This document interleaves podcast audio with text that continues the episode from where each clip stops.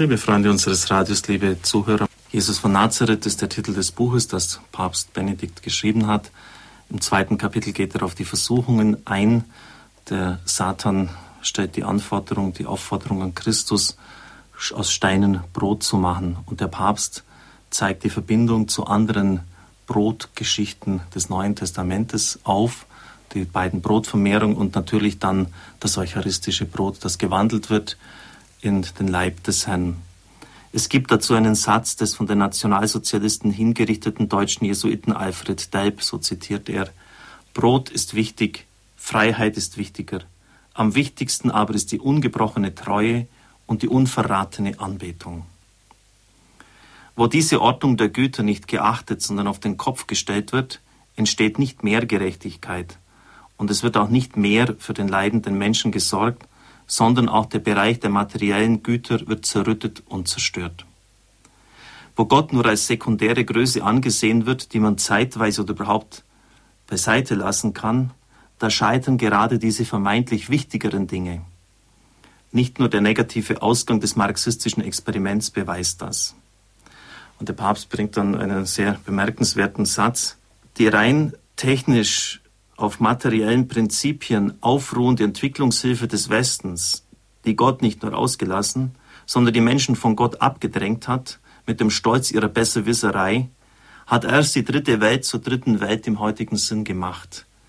Das ist schon eine starke Aussage bei der Entwicklungshilfe des Westens, die oft nur rein technisch materiell gewährt wurde, sind entscheidende Dimensionen außer Acht gelassen worden. Die gewachsenen religiösen, sittlichen und sozialen Strukturen wurden beiseite geschoben und durch die technizistische Mentalität ins Leere hineingestellt. Man glaubte, Steine in Brot verwandeln zu können, aber man hat Steine für Brot gegeben. Es geht um den Vorrang Gottes. Es geht darum, ihn als Wirklichkeit anzuerkennen. Als eine Wirklichkeit, ohne die nichts anderes gut sein kann. Wenn das Herz des Menschen nicht gut ist, kann auch nichts anderes gut sein. Und die Güte des Herzens kann letztlich nur von dem kommen, der die Güte, das Gute selbst in Person ist. Ja, dann wieder die Frage, die uns gestern schon beschäftigt hat, warum Gott nicht eine Welt gemacht hat, in der seine Gegenwart offenkundiger, greifbarer ist. Das ist ein Geheimnis von Gott und Mensch, sagt der Papst, das wir nicht durchdringen können. Wir haben nicht die Evidenz des Greifbaren, sagt er, sondern nur den Aufbruch des Herzens, den Exodus, also den Auszug aus Ägypten, den können wir suchen und finden. In dieser Welt müssen wir uns den Täuschungen falscher Philosophien widersetzen und erkennen, dass wir nicht vom Brot allein leben, sondern zuallererst vom Gehorsam Gottes Wort gegenüber. Dann die zweite Versuchung. Der Satan führt den Herrn zum Tempel hin und fordert ihn auf, sich von den Sinne des Tempels herunterzustürzen.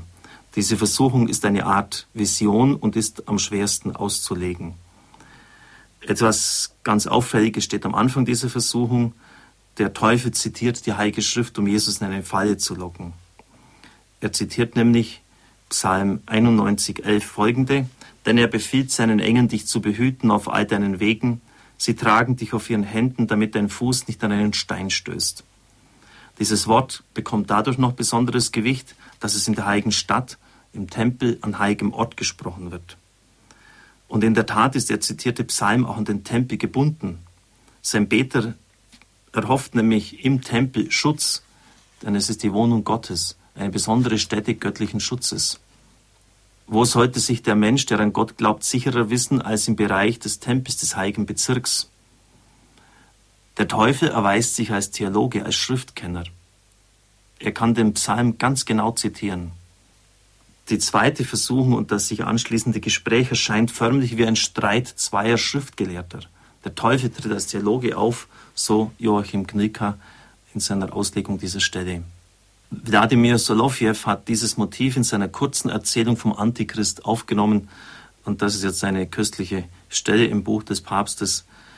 Wir haben ja eingangs gesagt, dass Papst Benedikt die Ergebnisse der historisch-kritischen Methode sehr positiv aufnimmt. Er bejaht sie, wenngleich er auch auf manche Fehlentwicklungen hinweist. Aber insgesamt fällt es auf, dass er in keinster Weise irgendwie scharf macht oder polemisieren schon sowieso nicht, aber dass es ihm wirklich um einen Brückenschlag ankommt. Aber die Stellen, die jetzt kommen, sind vielleicht auch die kritischsten überhaupt zu einer bestimmten Form von Bibelauslegung.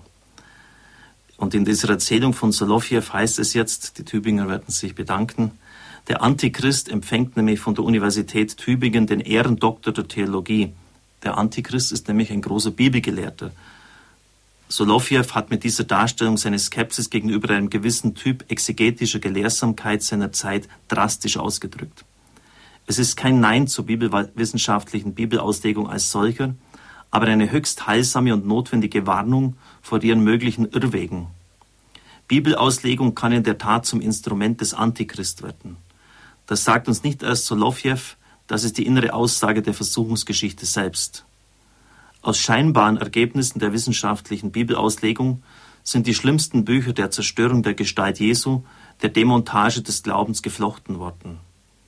Heute wird die Bibel weithin dem Maßstab des sogenannten modernen Weltbilds unterworfen, dessen Grunddogma es ist, dass Gott in der Geschichte gar nicht handeln kann, dass also alles, was Gott betrifft, in den Bereich des Subjektiven zu verlegen sei.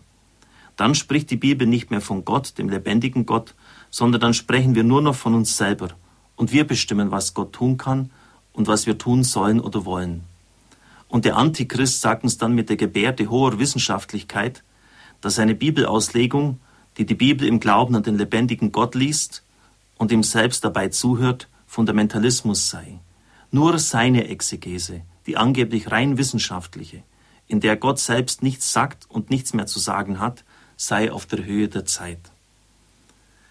Also der theologische Disput zwischen Jesus und dem Satan ist eine alle Zeiten betreffendes Streitgespräch um die rechte Schriftauslegung. Und letztlich geht der Streit darum, wer Gott ist und wie er handelt. Ich darf Ihnen den Segen spenden. Es segne und behüte Sie der mächtige und gütige Gott, der Vater, der Sohn und der Heilige Geist. Amen. Ich wünsche Ihnen einen gesegneten Tag.